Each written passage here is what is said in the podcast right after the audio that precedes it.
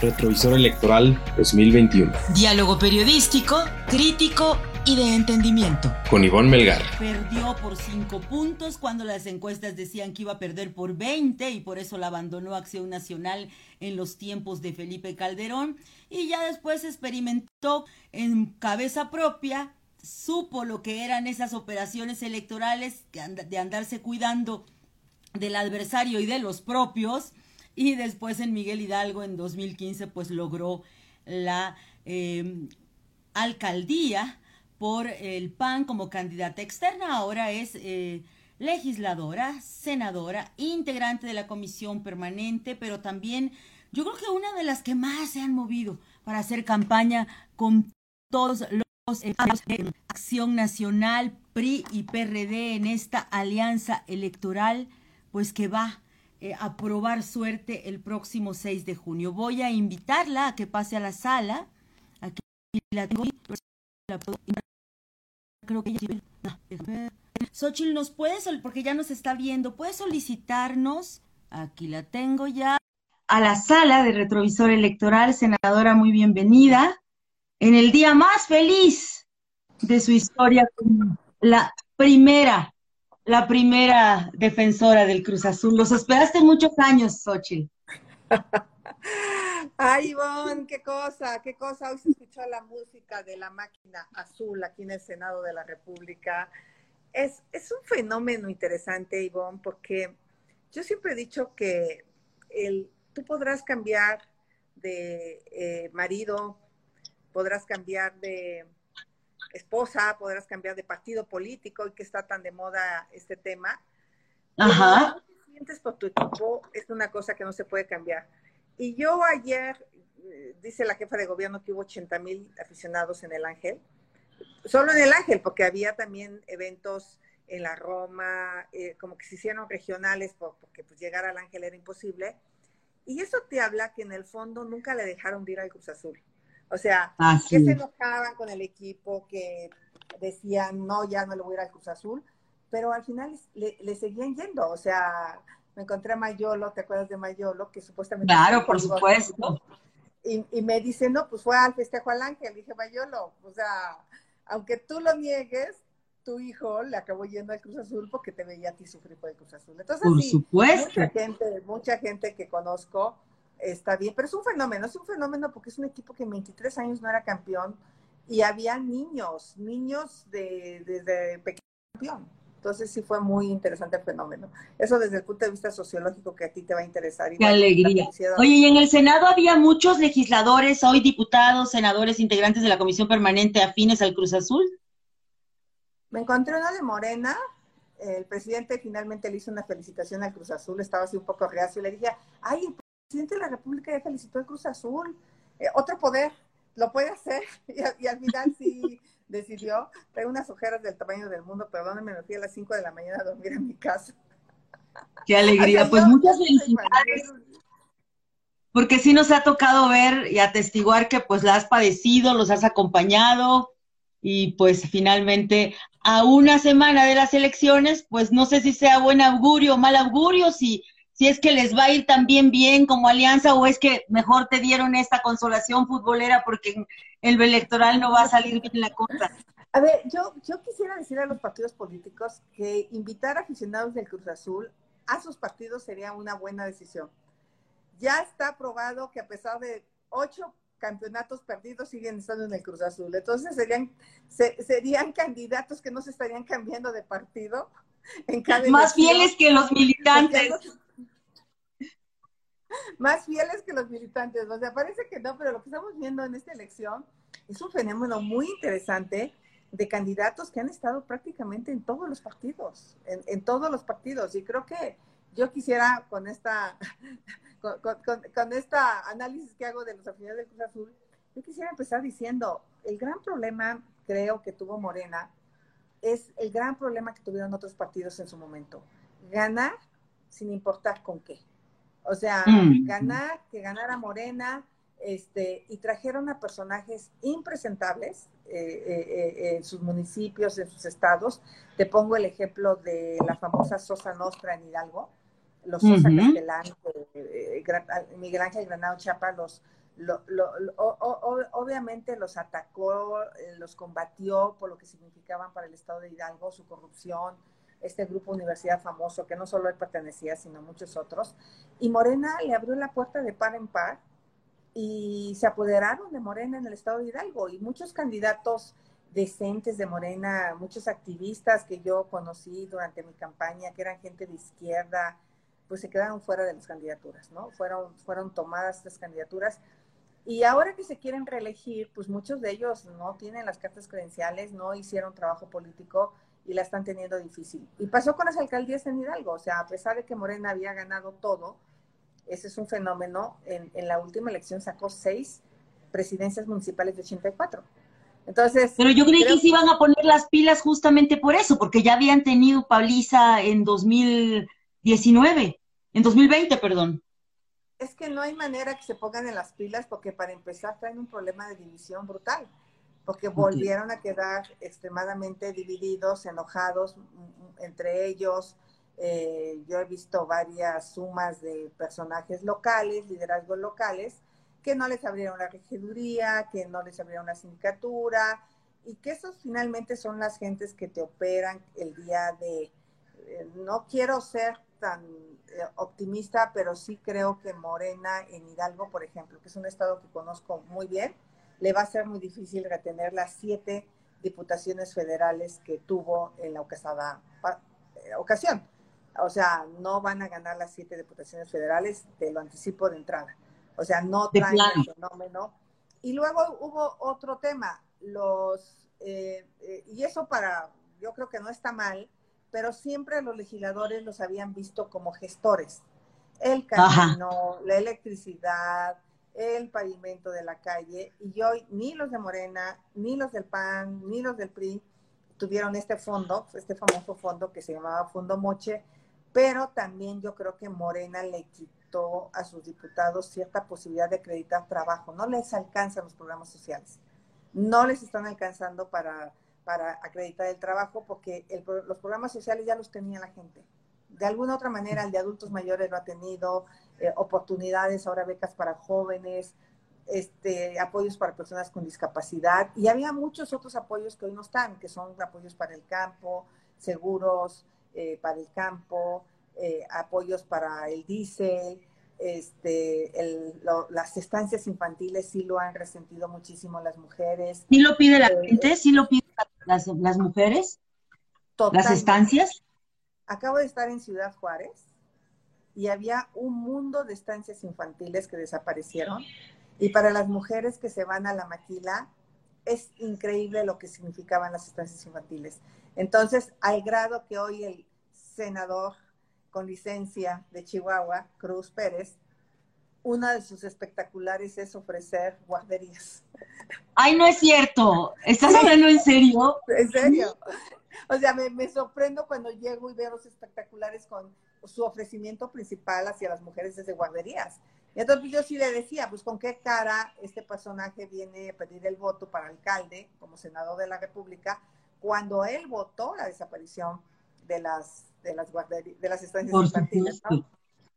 A ver, senadora, estamos hablando con la senadora Xochitl Galvez, eh, una pues em, protagonista indispensable del Congreso mexicano, del Senado, y totalmente activa hoy en las campañas electorales, eh, aprovechando que eres muy directa, que no te duelen las verdades, no te duele la autocrítica, que por el contrario lo sabes hacer, te pregunto, el diagnóstico de lo que yo he podido observar, eh, senadora, es que al presidente lo quiere mucho la gente, sobre todo en las zonas muy marginadas, en los barrios sencillos, en las colonias populares, y por lo tanto que hay un mal, hay una muy mala calificación de las gestiones morenistas, pues la gente quiere apoyar al presidente que finalmente se metió en la narrativa electoral de esta contienda diciendo pues nosotros o los conservadores, ¿no? Entonces, ¿han podido hacer campaña con eso? ¿Cómo se ha hecho campaña a lo largo del país?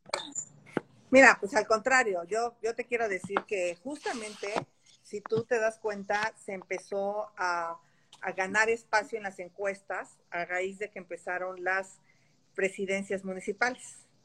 Eh, muchos de los candidatos de Morena a presidentes municipales se pretenden reelegir. Y eso es algo que pues suena bien en papel, pero eh, yo creo que sí les van a pasar la factura. Nuevamente te digo por qué.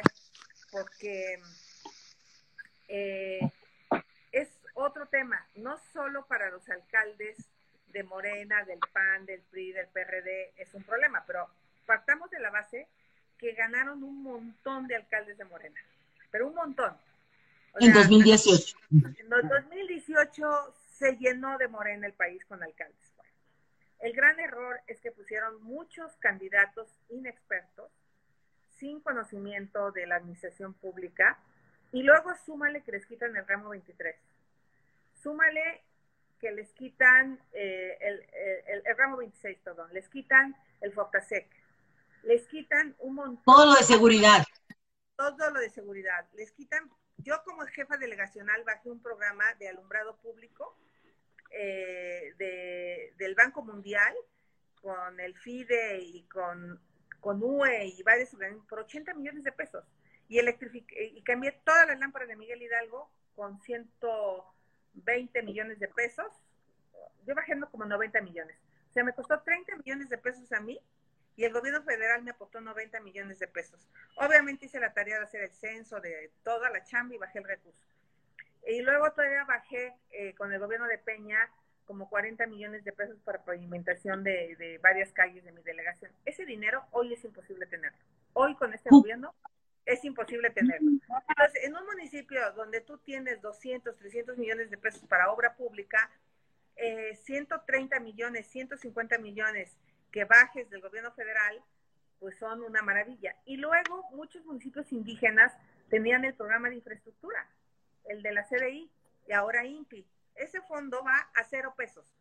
Hoy el fondo de infraestructura con el que electrificamos la Sierra Cora, Huichol, Tepehuana, con el que electrificamos Chiapas, con el que hicimos hospitales como el de la montaña de Guerrero, eh, eh, varios fondos del Seguro Popular con que se hicieron hospitales, los dos hospitales de Chiapas más importantes, el del Niño y el de tercer nivel de Tepachula, se hicieron con recursos del, del Seguro Popular. Todo eso no existe, ni para los gobiernos estatales ni para los gobiernos municipales. Entonces los alcaldes están teniendo mucho problema para poder acreditar la marca, porque ahí no saben quién fue en el municipio, pero sí sienten que los alcaldes no hicieron nada.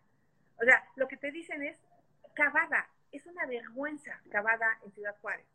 Este, Cavada tiene destrozado Ciudad Juárez, eh, abandonada las colonias, y, fue una persona que ofreció demasiado. Y ahora está en Morena como diputado eh, federal, ¿no? Cavada. Independiente, ¿no?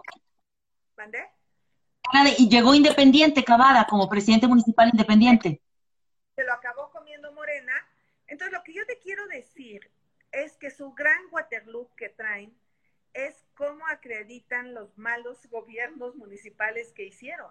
Y eso sí, por más que la marca del presidente sea impresionante. Tú has empezado a ver las encuestas de Miguel Hidalgo. Miguel Hidalgo lo tenía morena y todo indica que lo va a recuperar el PAN. Azcapotzalco está peleadona. Este, empiezas a, ver Coyoacán, todo parece indicar que lo va a recuperar el PAN. Este, Álvaro Obregón, todo parece, bueno, la alianza, no el PAN. La alianza va por México. Y Tlalpan, ¿no? O sea, tú te podrías imaginar que Tlalpan, y lo que te dicen es que no hizo nada la, la, la delegada, pero no hicieron nada porque no hay recursos federales para los alcaldes. Y los que pero entonces pasó lo mismo a los alcaldes de oposición, senadora. Eso, pero, pero ahorita había más alcaldes de Morena. o sea, ahorita a, quien, a quienes les están pasando la factura enormemente es a los alcaldes de, de, de Morena. O sea, y seguramente a los de oposición en gobierno de Hidalgo que están empezando, pues van a empezar a decir, no, pues este, eh, eh, no hay recursos, no hay recursos, el gobierno no me manda dinero en esto, el gobierno no me manda dinero en lo otro. Entonces, sí siento que a nivel calle, yo, yo soy de las que hace campaña, mira, te voy a confesar, me dijo la candidata, una candidata de Chihuahua, no voy a echar de cabeza, me dijo, eres la primera figura nacional que camina conmigo en la calle. Todos han venido a tomarse la foto, haciendo un videíto y se van. Y yo sí toqué como dos horas puerta con ella. Eh, tengo por ahí unos videos padrísimos de Xochitl, Xochitl. O sea, que, porque sí te ven en el Congreso la gente. Este, de que se veían ahí, ahí en su calle tocando puerta, 40 grados estábamos en, Ciudad Juárez, este, y el sentir de la gente es un sentir de abandono, de abandono del gobierno municipal, en buena medida de los gobiernos del Estado, pero les, les pega más el municipal, y del gobierno federal les parece que la mayor falla de lo que yo he podido detectar es la parte económica y de medicamentos y de salud, o sea que no hay empleo, que no hay empleo, o sea a la gente sí le afecta que no hay empleo. Te quería preguntar eso del desabasto de medicamentos, senadora Xochil Gálvez, porque de repente empecé a escuchar que el señor presidente de la República le daba mucha importancia en sus conferencias matutinas al tema, a disculpar y a explicar un poco, pues, cómo fue, dice el gobierno, pues, víctima de boicot la compra de medicamentos y de insumos de salud. Me pregunto, ¿sí se siente en las calles a la hora de hacer campaña esa deficiencia? Por supuesto que se siente esa deficiencia y yo veo otra deficiencia aparte de medicamentos porque si bien es cierto la gente te dice, pues sí me subieron la pensión, pero ahora no me dan medicamentos. Entonces me tengo que gastar ese dinero que aparentemente me habían dado de más en medicamentos y a veces los medicamentos son mucho más caros que la propia pensión. Entonces la gente sí resiente porque mira, digan lo que digan del Seguro Popular, te daba un vale para que te dieran el medicamento en una farmacia privada. Y tú con ese vale ibas y canjeabas el medicamento en el ISTE, en el IMSS, en el Seguro Popular. Y, se había logrado un buen abasto de recetas de, medicamentos. Y el tema también, eh, Ivonne, de, eh, yo creo que de lo que más ahorita les está afectando también es el tema de la inseguridad. O sea, estuve en un tianguis de Ciudad Juárez, donde me dicen que por COVID hubo ocho personas fallecidas, creo que la semana pasada, y por homicidio así eh, eh, violento, 31 personas habían fallecido. En lo que va del año. ¡Ah! En una semana. ¡Oh! ¡Qué horror! tianguis que yo caminé, en el tianguis que yo caminé, eh, habían matado a una pareja la semana antepasada y a una persona la semana pasada, en el tianguis que yo caminé. O sea, olvídate de, de, en una colonia en la que yo estuve.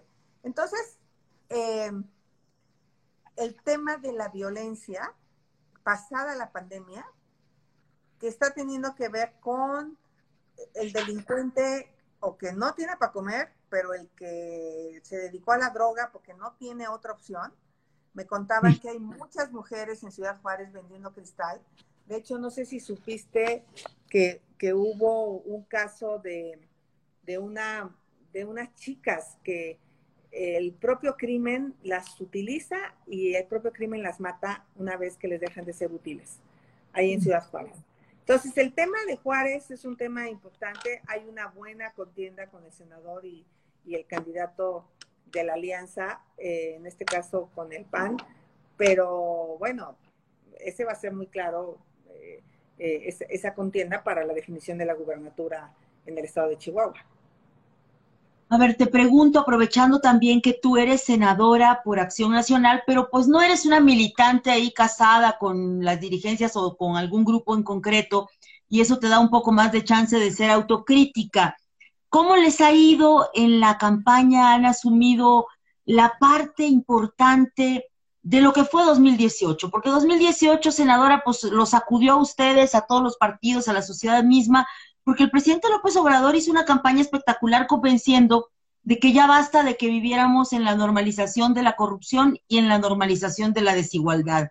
Esto se ha entendido en el PAN, se ha entendido en el PRI, cómo ves a los periodistas, cómo viste la alianza, qué hay de la capacidad de, depurarse como representantes. Yo creo que si, esta alianza siguió poniendo personajes impresentables, definitivamente, o sea, no aprendió del todo la lección se siguieron imponiendo eh, grillas locales, personajes que no debieron haber sido candidatos están de candidatos, eh, eh, pues simplemente porque responden a los intereses de los partidos, o en el caso de Marcos porque se quiere reelegir, este, entonces tuvo que repartir ahí candidaturas. A mí la parte que más vergüenza me da de todos los partidos de entrada es el que hayan puesto ahí no indígenas en candidaturas indígenas.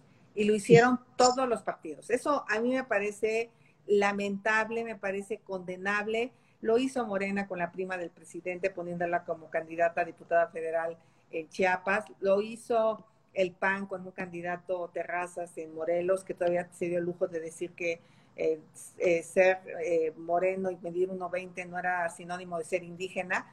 Y obviamente no es indígena. falsificaron documentos. Es, esas cosas que hacen los partidos políticos pareciera que no aprendieron la lección. Hay personajes que tienen presidencias municipales cuestionadas y que los pusieron a la reelección y yo creo que varios de ellos van a perder en la, en la, en la reelección. Y por otro lado, pues yo traigo una propuesta de, de verdad, si no aprendimos la lección del 2018, eh, tú sabes, por ejemplo, que yo fui muy cuestionada por la militancia, alguna militancia por haber eh, ido a denunciar penalmente a los funcionarios que recibieron sobornos aquí en el Senado de la República, que están ligados al Partido Acción Nacional. Bueno, yo lo que he dicho es que lo tenemos que hacer con todos nuestros alcaldes, con todos nuestros gobernadores, que empiecen a hacer cosas indebidas. No lo permitamos, porque así como fuimos a poner la cara para que votaran por esta alianza, tenemos que cuestionar al PRI, al PRD o el PRI cuestionarnos a nosotros de que estamos dando contratos por adjudicación directa, que el gobernador está llenando de cuates al gobierno, eh, porque si no, híjole, llegar otra vez al poder y tener el poder eh, nada más por, por interés y no de verdad eh, ser honestos, tener gente de... Yo les digo una cosa, Ivonne, es un poco violenta o dura, pero digo, no contraten rateros, ni huevones, ni pendejos. O sea, se los digo así públicamente. Rateros, ¿por qué? Porque la gente está hasta el tope de gente corrupta. Huevones, porque pues hay gente que es muy brillante, pero no trabaja. Y entonces no Así es. chamba. Y, y, es cierto, pues, está llena de gente muy elocuente, pero que no, no le gusta arrastrar el lápiz, ¿no? Le gusta mandar nada más. Unos auténticos talegones. Y digo la palabra pendejo, neta, porque, porque nos llenamos de gente incapaz. Yo te puedo decir, Ivonne, que cuando llegué al gobierno federal, no traje un amigo mío a trabajar al gobierno federal, uno solo amigo.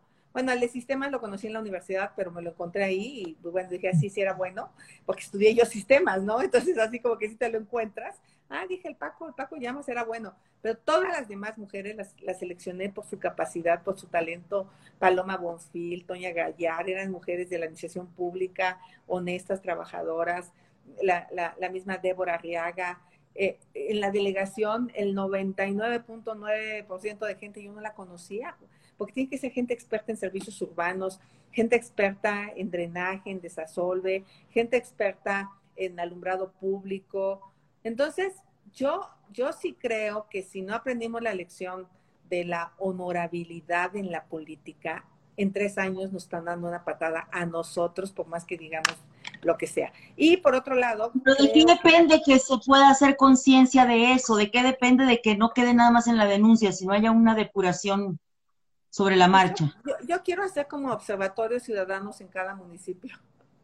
O sea, hacer toda una red de observatorios ciudadanos, no sé si aliarnos con alguna ONG, o sea, esta que estuvo tan activo como Mexicanos contra la Corrupción, para que también supervise a nuestros candidatos de esta alianza que ellos impulsaron tanto, Claudio X González, ¿no? Que ha estado fuerte, bueno, pues a ver, que tenga las agallas para no solo criticar al presidente en lo que hace mal, sino que también tenga las agallas de decir, este gobierno de coalición que impulsamos desde la sociedad civil, los partidos políticos, no está a la altura, está licitando de manera eh, eh, tramposa, está asignando contratos a sus cuates, o sea, yo, yo sí creo que esto, más allá del resultado, que yo estoy muy optimista, perdón que esté optimista, pero... ahorita nos cuentas de los escenarios, pero me interesa saber si vas a presentar una iniciativa ante el PAN o ante la propia alianza para concretar esta idea, porque me parece que es lo que le ha hecho falta a la oposición, a todos los partidos en general.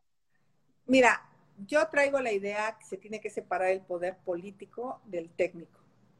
Y a mí sí me gustaría crear la figura del administrador municipal como un personaje que no tiene que cambiar con la administración pública y que hay que separarlo legalmente para que ese administrador municipal, pues a lo mejor de entrada pueda durar cuatro años, eh, seis años y le toque la mitad del siguiente alcalde, ¿no? O sea, para que a lo mejor el siguiente alcalde diga, ah, no, pues es un fregón porque es un profesionista. Y este administrador municipal no se pueda candidatear a ningún cargo de elección popular. O sea, hasta que pasen tres o cuatro años que terminó su, su mandato, ¿no? Este, ¿Por qué? Porque ese administrador municipal lo que tiene que hacer es justamente dedicarse a la parte técnica. O sea, si Marcelo Ebrard jamás hubiera tomado la decisión de cambiar los trenes, si hubiera tenido un city manager de la Ciudad de México que hubiera tomado la decisión, a ver, Marcelo, ¿quieres una línea 12 del metro? Ok este, ya, una, ya lo decidiste, vas a poner dinero, déjale a los ingenieros, a los técnicos. Y de este administrador de la ciudad debería de depender el del metro, el de bomberos, el de, o sea, protección civil, agua, drenaje, obras públicas, que son temas meramente técnicos donde no se deberían de meter los políticos. Entonces, eso es el ideal. Así funciona en Europa y así funciona en Estados Unidos. El director del metro en Francia debe tener 40 años de servicio como director del metro. Y no es un cargo político. Eso es como el trabajo que estamos haciendo en la Comisión de Áreas Metropolitanas. Apenas estamos ahí como ordenando, estamos haciendo unos consejos municipales de planeación, que ese es como el andamiaje jurídico para esa parte, pero eso es como lo legal. Lo político, pues es hacerlo como, como por la sociedad civil, con todas las ONGs que ya se dedican a la parte de, de la de la transparencia, de la rendición de cuentas, que hay varias ONGs en los estados, que hay varias ONGs a nivel federal y que nosotros les demos esa, esa carta, ahora sí, de ese convenio que el gobernador entrante se comprometa. Y si no, pues que yo tenga las agallas desde aquí, desde el Senado, presentar un punto de acuerdo para decir, a ver, el gobernador del estado tal está haciendo adjudicaciones directas este, de esta manera. Y, y, y, entonces que ellos sientan que hay un contrapeso dentro de su propio partido, porque si no estamos cometiendo el mismo error que comete Morena. Morena no ve la paja en su ojote, nomás ve la del gobernador de Tamaulipas, pero es incapaz de voltear a los abusos de Merendira Sandoval, a los 200 millones de casas del mundo Durazo, a este, a todo lo que ha pasado con la refinería de Dos Bocas con los colores finales. Aquí mismo, eh, senadora Xochil Gálvez, el pasado jueves, la candidata a diputada federal en Miguel Hidalgo y también plurinominal eh, Margarita Zavala, decía algo que me gustó mucho porque tenía mucha claridad. Y dice, yo les eh, comparto las propuestas a los potenciales electores, a los ciudadanos, pero también les digo, las propuestas van a quedar en un ejercicio académico, hipotético, si no cambiamos la correlación de fuerzas. Y lo que necesitamos es cambiar la correlación de fuerzas en la Cámara. Entonces, cuéntame, cuéntanos cómo ves las posibilidades en gobernadores, en alcaldías, en la Cámara de Diputados. Empecemos por la Ciudad de México. Digo, a mí el ideal es que, que realmente pudiéramos tener diputados de oposición que pudieran ser un contrapeso para el presidente, porque yo creo que eso enriquece la vida pública.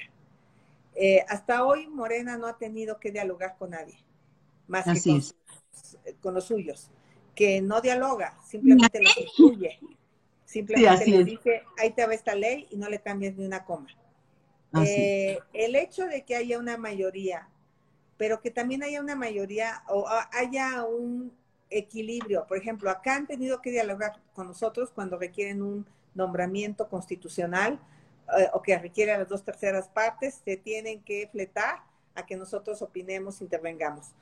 En la Cámara de Diputados, pues ya ni siquiera eso, porque lograron la mayoría calificada con convencimiento del PRI. ¿Qué es eso? Y con Partido Verde.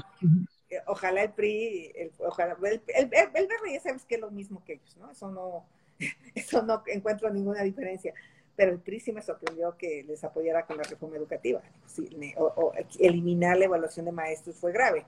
Entonces, pues también, qué bueno que ya los partidos dijeron para qué agenda política vamos.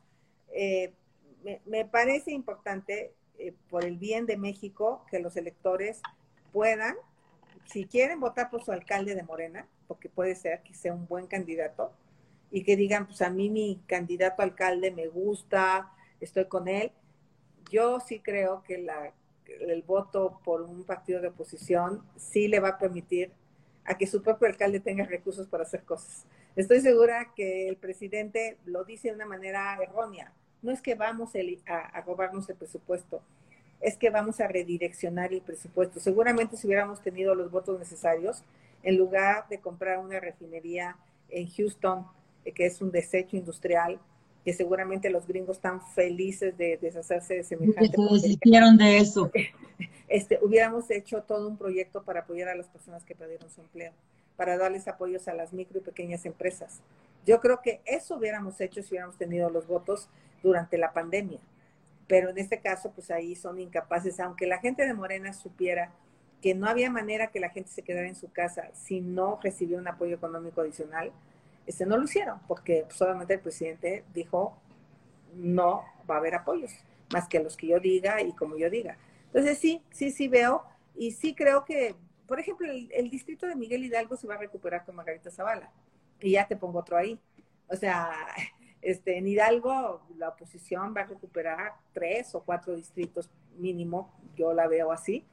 Eh, y en los otros dos no los va a recuperar porque la oposición puso pésimos candidatos, por ejemplo. Este, eh, eh, eh, pero en el Estado de México veo venir una sorpresa. Este, ya, ya se perfila Atizapán, se perfila Naucalpan, Tlanepantla, Huizquilucan, con contiendas donde puede ganar este frente y por lo consiguiente van a arrastrar a varios diputados locales y federales. Entonces, es de pronóstico reservado, sí, pero de que la oposición va a tener mucho más diputados federales que los actuales, no tengo la menor duda, mucho más. En la Ciudad de México, pues en 2018 de alguna manera Morena arrasó, era difícil hacer campaña, a ustedes les costó mucho con Ricardo Anaya.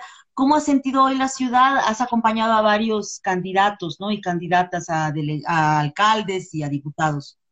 Mira, uno de mis ejercicios más interesantes fue entrar al cuadro principal de la ciudad donde viene gente de todas las alcaldías con una brigada fuerte y pues de repente empezaron a gritar fuera morena, fuera morena y yo veía así que me levantaban el dedo, que la gente, hace tres años me hubieran sacado a patadas, hace tres años.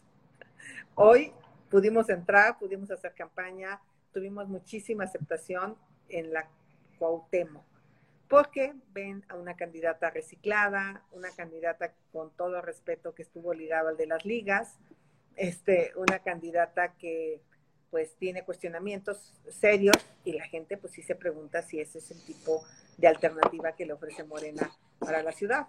Entonces, eh, la ciudad iba a haber una sorpresa, pero yo creo que el accidente, no accidente, el, el, el que se cayera la línea 12 del metro por culpa de la corrupción, eh, eh, el desastre que se generó porque hubo un mal proyecto de origen, sí tiene enojado y ahora sí que a los más pobres, a los que este gobierno siempre le preocupó, los que andan en el metro, los que se levantan a las 5 de la mañana para llegar a chambear y hoy se tienen que levantar a las 4 porque van a tener que hacer tres horas de transporte público para llegar a su lugar de destino y en la noche van a tener que echarse otras tres horas para regresar a Tláhuac y a todas estas zonas alejadísimas de la ciudad con este, con este colapso del metro.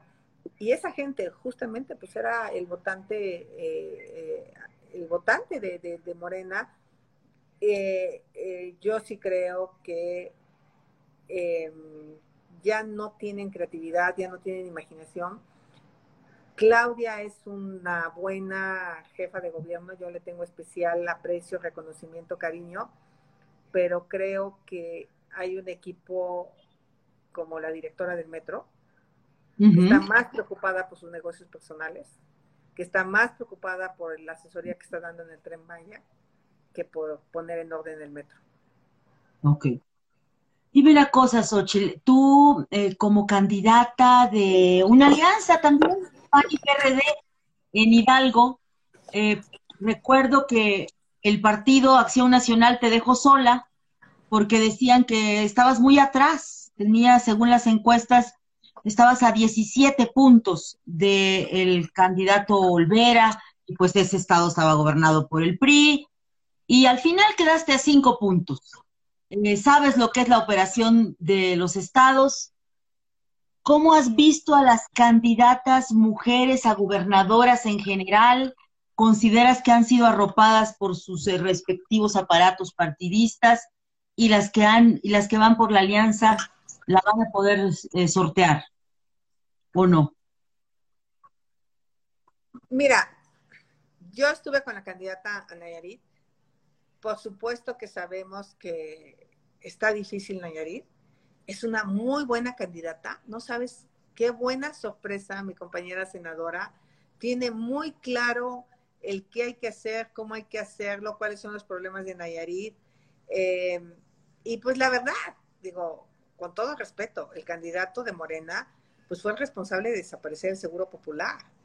Y en su momento, pues era colaborador de Velasco en Chiapas, digo, este, ¿para qué nos hacemos tontos, no? O sea, este, y estuvo en el PRI, y luego en el PRD, y luego se fue allá con gato como los del Verde, y ahora regresa con Morena. Eh, y yo lo que decía, pues con qué cara viene a decirle a los nayaritas que si les quitó el seguro popular, si desaparecieron el fondo de infraestructura indígena. Jamás hubiera construido la carretera Ruiz Zacatecas sin eh, Vicente Fox y, Peña Nieto, y digo, y Felipe Calderón. Fueron más de 700 millones de pesos en esa carretera. Hoy no hay un peso para ese tipo de obras de infraestructura este, eh, eh, o sea, nunca se hubiera podido electrificar. Seguramente tú estuviste en Jesús María acompañando al presidente cuando fuimos a Santa Teresa, todas estas regiones. Hoy no hay dinero para eso. Y este hombre no dijo nada, no levantó la voz, o sea, no fue capaz de cuestionar al gobierno en turno de lo que estaba haciendo. Bueno, eh, lo que ella me decía, pues es que la dejaron sola, o sea, que ella tuvo que vender dos terrenos, este, ya sabes, lo de siempre, para ayudarse. Eh, este, y, yo creo que sí, los partidos son muy hojaldras, o sea, con las mujeres, sí las siguen dejando solas. Eh, en, otros casos, pues la de Nuevo León, pues no, porque ahí la super protegió el peje, ¿no? Este, a, la, a la candidata de Morena. En otros veo que hay mujeres con largas trayectorias que sí lograron consolidar estructuras de apoyo muy importantes, no fueron improvisadas, venían haciendo un trabajo eh, como la candidata de la, Alianza en Tlaxcala, que además se llevó a la senadora de la República a, este, a, Tlaxcala, coordinadora, a Minerva, y lo está haciendo muy Minerva. O sea, aquellas mujeres que tienen como trayectoria política, este, lo están haciendo muy bien. Otras que las agarraron como diciendo es mujer y te toca, digo, no quiero hablar mal de ella, pero la, la torita, digo, pues con todo respeto, o sea, este, pues se ve que si no es por el papá que canta ahí, pues no sé cómo podría ser una campaña. Hay de todo, hay, hay, mujeres que tienen brillo propio, hay mujeres que tienen el brillo del papá, hay mujeres que tienen talento y capacidad y sus partidos no los apoyan, este, y lo único que tenemos que entender las mujeres pues es de que hoy va a haber muchas oportunidades para nosotras y que tenemos que ir tejiendo y construyendo estos proyectos con tiempo. Y, eh, y, que cuando los hombres se den cuenta, pues ya somos las que estamos posicionadas, somos las que hemos hecho trabajo en calle, este, y no, oye, pues tocó mujer, no, pues a ver a quién mandamos. Creo un poco que fue el caso de Lupita en, Baja California, eh, eh, que pues yo creo que es una buena figura. Eh, no es una mujer, aunque haya sido Miss Universo, es una mujer que, es empresaria, que le entiende los temas, pero creo que no le acaban de creer que puede con el Estado, ¿no? O sea, no le ven la experiencia política. Este, entonces, bueno, eh, pues sí, sí creo que hay, que hay casos muy complicados, pero hay otros casos en los que, pase lo que pase, vamos a tener un semillero de candidatas perdedoras que van a aprender la lección y que en la siguiente lo van a hacer muy bien. O sea, nunca, o sea, yo si hubiera perdido Hidalgo, no estaría aquí. Claro, por supuesto. O sea, es decir, son derrotas que pulen a, los, a las políticas, que aprenden los códigos, pues que se han tenido en todos los partidos, ¿no? Pero en particular quiero detenerme en dos casos, senadora Xochil Gálvez. Eh, la candidata María Eugenia Campos de Chihuahua, panista, dos veces eh, presidenta municipal de la capital y torpedeada por el propio gobernador Javier Corral. Tú has estado en esa entidad en días recientes. ¿Cómo viste qué tanto la, bajaron con este golpeteo? Bueno, por supuesto que en lugar de dedicarse a hacer una planeación de su campaña, se tuvo que dedicar a defenderse. Eh, yo quiero, quiero, yo quiero, porque he sido una mujer que ha sido muy crítica con el tema de la corrupción siempre. Y yo no quiero que parezca que cuando la corrupción se da en el PAN o la supuesta corrupción se da en el PAN, yo no soy capaz de levantar la voz. Pero a mí sí hay una cosa que me sorprende del caso de Maru. Eh, primero, que esta investigación está desde 2017 y que se active justamente cuando ella levanta la mano para ser candidata. O sea, no sé si apostaba que no se reelegía, no, no, no, no sé si apostaba a que la iba a convencer con amenazas. Y yo la pregunta que me hago, ¿qué hubiera pasado si gana Madero? ¿La hubiera seguido persiguiendo la deja en paz? Lo más seguro es que la hubiera dejado en paz. Entonces eso, eso te dice que lo que quería era el espacio, el espacio para él, con una buena causa que es la, la, la corrupción. Ahora, yo lo que digo es, y lo dije en muchas entrevistas, o sea, Javier Corral ya logró lo que quería. Con cero apertura, el Ministerio Público no le permitió a Maru Campos presentar su defensa, presentar sus documentos, presentar su prueba. Y la vincula a proceso. Pero ahora es un juez, ajeno a él, el que está valorando todo. Y cuando ella presenta que las, las pruebas son falsas, sale Javier Corral a decir, a ver, lo de las pruebas son lo de menos, yo tengo los testimonios de los hombres, ¿no? O sea, Javier Corral tendría que ya decir que sea el juez el que decida, ¿no? Porque finalmente pareciera que es el gobernador. O sea, lo que estamos criticando del presidente, pues Javier Corral está... Y a mí me duele mucho porque fue de las pocas que fueron a apoyar a Javier Corral cuando fue candidato a gobernador. Que dediqué mis fines de semana para ir a Chihuahua, Ciudad Juárez, y neta, hoy ni la llamada me contesta, ni, un, ni me deja de visto en WhatsApp. O sea, yo, yo le escribí para preguntarle cuáles eran los elementos de prueba y nunca me contestó. Entonces, sí se siente que es una persecución política. Por un lado, la ha fortalecido, pero por otro lado, pues la intriga siempre dejará huella. Eh, creo que va a ganar Maru, a pesar de todo esto, va a ganar porque es la que tiene mejor trabajo político. Eh, eh, además, sí se probó como alcaldesa. No está fácil que te reelijan.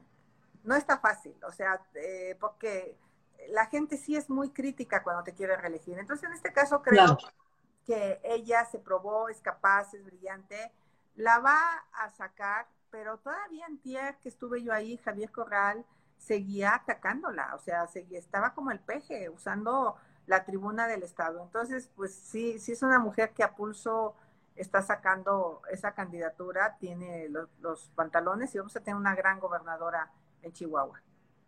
Eh, Xochitl Galvez, senadora de la República, está conversando con nosotros sobre los marcadores posibles que vamos a tener el próximo 6 de junio, pero quiero ahora compartirle algunos de los saludos que han llegado porque no me habían caído aquí al WhatsApp. Dice, muchas felicitaciones por el campeonato de Cruz Azul.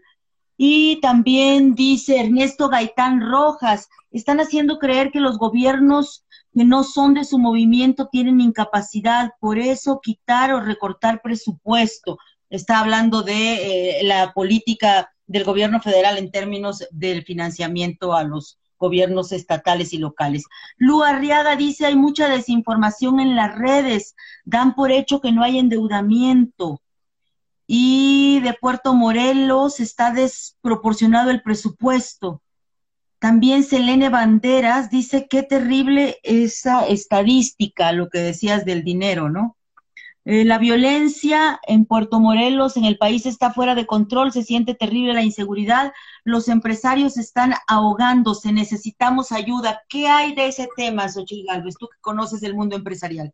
No, bueno, pues es que es la verdad de las cosas, o sea, eh, eh ahorita los empresarios tienen que pagar por los impuestos del IMSS, tienen que pagar, Hacienda está durísima, eh, porque obviamente ha hecho todo un... Y qué bueno, nada más que el problema es que no hay buenos tiempos para la empresa, hay un montón de desconfianza, la inseguridad, tú tienes que pagar más dinero para que te cuiden.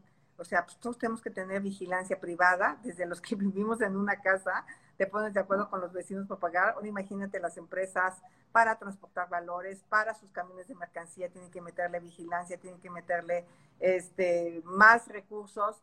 Y, y todo eso hace que las empresas tengan que pagar lo que el gobierno no es capaz de darte en materia de seguridad.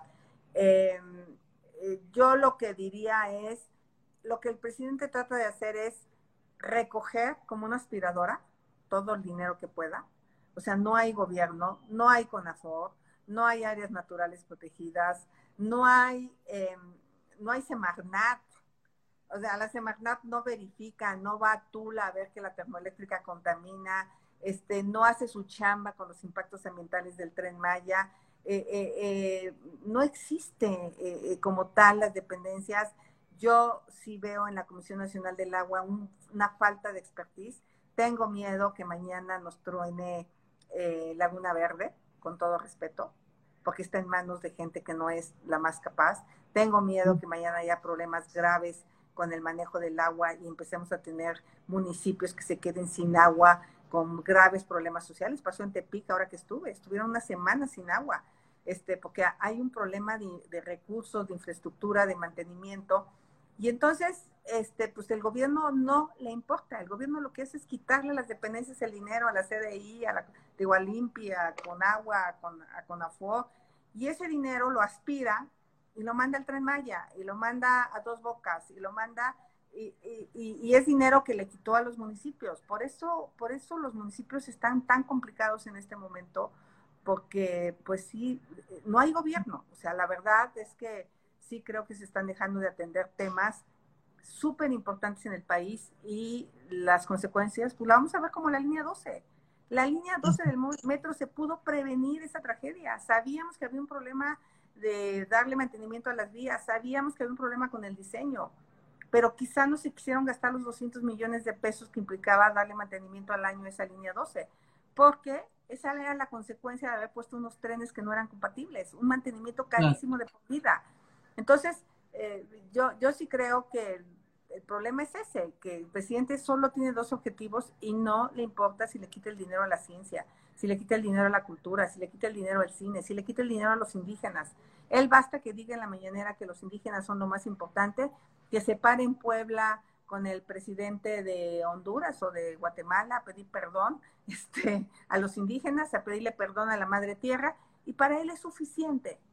Pero esto me recuerda a los años 70 de Luz Echeverría, donde los indígenas eran parte del folclore de su gobierno, pero no realmente parte del desarrollo económico. Entonces, eh, pues el país en general tiene problemas, tanto en el empleo, los empresarios no están invirtiendo, eh, hay una tremenda desconfianza en Estados Unidos ya de venir a México a traer dinero en energías limpias, a traer dinero en muchos temas y podríamos tener una gran oportunidad con los problemas de Estados Unidos con China. México podría ser el país más beneficiado de este pleito entre esos dos países porque pudiera ser un país que generara muchísimo empleo. Entonces, en lugar de, de estar pensando en los coches eléctricos, de estar pensando en las energías limpias, en la, la, robótica, la inteligencia artificial, en los data centers en Querétaro. No lo podemos hacer porque no hay energía para crecer en Querétaro y por otro lado, pues estamos comprando una refinería para procesar petróleo. O sea, de verdad debemos ser el asme reír del mundo. Senadora Xochil Gálvez, eh, ¿cómo ves que Zacatecas con Claudia Naya, compañera tuya en eh, la Cámara de Senadores? Lo pregunto porque no sé cómo está haciendo campaña frente a un candidato que es David Monreal, hermano del hombre más fuerte del Senado. Mira, yo soy un poco la vocera de Claudia, he estado ayudando lo más que puedo. De entrada yo veo la capital muy enojada, a la gente muy enojada con los Monreal. El hermano se reelige de candidato de Fresnillo, el otro hermano está de regidor y este, y de candidato a gobernador, la hija está de candidata a diputada, el otro hermano está de Morena en Aguascalientes. O sea, la gente sí te dice ya chole con los mujeres. O sea, la gente sí se da cuenta que es como un cacique local, ¿no? Pero este, eh, eh, sí, sí es de llamar la atención la fortuna. de, de, estas familias. Sí es de llamar la atención, porque sí son gente que viene de clase muy humilde. O sea, es como mi familia. O sea, mi familia no puede tener esas riquezas, no hay manera que tengan empresas, no hay manera que tengan tantas propiedades. El otro día veía que la hija tal, a los 21 años ya tenía una empresa, el hijo tal ya tenía un, un departamento. O sea, hijos que a los 20 años tienen cosas, no es normal. Entonces, eso la gente sí lo sabe en Zacatecas. Yo yo creo que esa puede ser una de las sorpresas con todo el dinero del mundo. La gente sabe que David Monreal se robó el dinero del Progan, que compró eh, ganado flaco y enfermo en 16 mil pesos cuando te hubieran costado 6 mil pesos porque eran para la matanza. Que, que, a raíz de eso desaparece este programa del Progan, desaparece por su culpa de la corrupción. Eh, y creo que aparentemente no tuvo mucho efecto la nalgada, pero sí tuvo más efecto de la que la gente cree. Eh, yo creo que ahí va a haber un voto de castigo de las mujeres. Eh, tiene enfrente a una mujer realmente brillante, capaz, trabajadora, eh, con, con, una capacidad analítica impresionante, estructurada, y a un personaje que es el clásico de la política tranza, mentiroso, violentador de mujeres, este, y yo espero que esta semana los zacatecanos tomen una gran, gran decisión. Si no decidieran por Claudia Naya, con todo respeto les va a pasar un poco lo que les pasó en Hidalgo con su servidora. O sea, tuvieron un gobernador bastante gris. Este, Senadora Xochitl, la palabra del presidente López Obrador es muy poderosa no nada más porque es un buen comunicador en, el terreno político, sino porque también tiene pues el micrófono todos los días y los canales abiertos y pues eh, los medios reproducen sus eh, posicionamientos. Él dijo algo que ha sido muy sonado y que en redes sociales lo repiten y ahí, es, ahí se quedó. La oposición está moralmente derrotada, dijo. Está derrotada para 2021 y coincidirías en que sin 2021 medianamente hacia adelante no hay 2024 para la oposición? La mediocridad de su gobierno y la corrupción de su gobierno hizo que la oposición se levantara más de lo que su propia capacidad tenía. Él es el que hace que la oposición resurja con fuerza, porque si bien es cierto, tiene un sector de la población que lo va a apoyar, pase lo que pase, yo sí veo un sector que está bastante cansado y de sus mismos seguidores que no haga nada para recuperar el empleo, que no haga nada para recuperar la seguridad, que no haga nada para recuperar la economía, que no haga nada porque en materia de salud, que tenga tan abandonado, o sea, la gente no es tonta y él lo sabe yo no quiero seguir adelantando ni quiero verme, pero, pero yo sí huelo, yo sí huelo algo que pasó cuando estaba Naya. No sé si te acuerdas que le daban dos gubernaturas y de la noche a la mañana ganaron siete. No. 2016, lo recuerdo perfecto. Yo fui con eh, Roberto Gil Suárez y su equipo me dijo a mí el viernes previo a la elección, todos nos vamos a ir a Tamaulipas porque solo eh, Francisco Javier García Cabeza de Vaca va a ganar y Ricardo Anaya se va a quedar llorando en, la, en su cuarto de guerra porque va a perder todo. Eso decían los propios panistas, que en ese tiempo ya estaban ligados con Peña, ¿no? Pero eh, eh, la sorpresa fue el domingo. Sí, la sorpresa fue el domingo y yo sí creo que de entrada van a perder varios municipios conurbados entre la alianza entre, o sea, el propio fenómeno de MC. Yo creo que eh, él, eh, él, él es el responsable de poner una candidata como Clara Luz. O sea, él piensa que basta con que él le dé la bendición, se vaya a desayunar con Clara Luz para que todos los seguidores decidan que ella es la próxima gobernadora. Pues qué equivocada se dio, porque en Nuevo León la gente está acostumbrada a trabajar, a levantarse temprano, a o sea, al final pueden decidir o no por eh, MC o por el PRI, eh, pero por Clara Luz no van a decidir, porque se dan cuenta que representa eh, esta cultura populista, esta cultura autoritaria, y, y me muero de risa de ver por todo el país la figura de Andrés Manuel López Obrador en los en los espectaculares. O sea, se siguen colgando del presidente porque hay una bola de mediocres incapaces de convencer a la gente con su discurso. Yo me acuerdo que yo hice una parodia que fue muy criticada, pero hice una parodia disfrazándome del peje y diciendo, yo no necesito salir con ya sabes quién para que me voten. O sea, era increíble, pero lo único que hacían los candidatos a diputados, senadores, era fotografiarse con él. Bueno, pues hoy lo siguen haciendo. Son de pena ajena que no sean capaces de hilar un discurso, de dar una propuesta y de tener un trabajo político por sí mismos. Entiendo, no le va a alcanzar al presidente eh, su manto protector a una bola de candidatos impresentables como lo es Clara Luz, con todo respeto, en Nuevo León. Entonces, ahí es el ejemplo de que no basta que el presidente te dé la bendición para que puedas, y que no me vengan a decir que estoy haciendo violencia política de género, ¿eh? Ya, párenle, párenle con ese tema de la violencia política de género. Su servidora sí que vivió violencia política de género, sí que le trataron de evitar que fuera candidata a gobernadora por cualquier medio.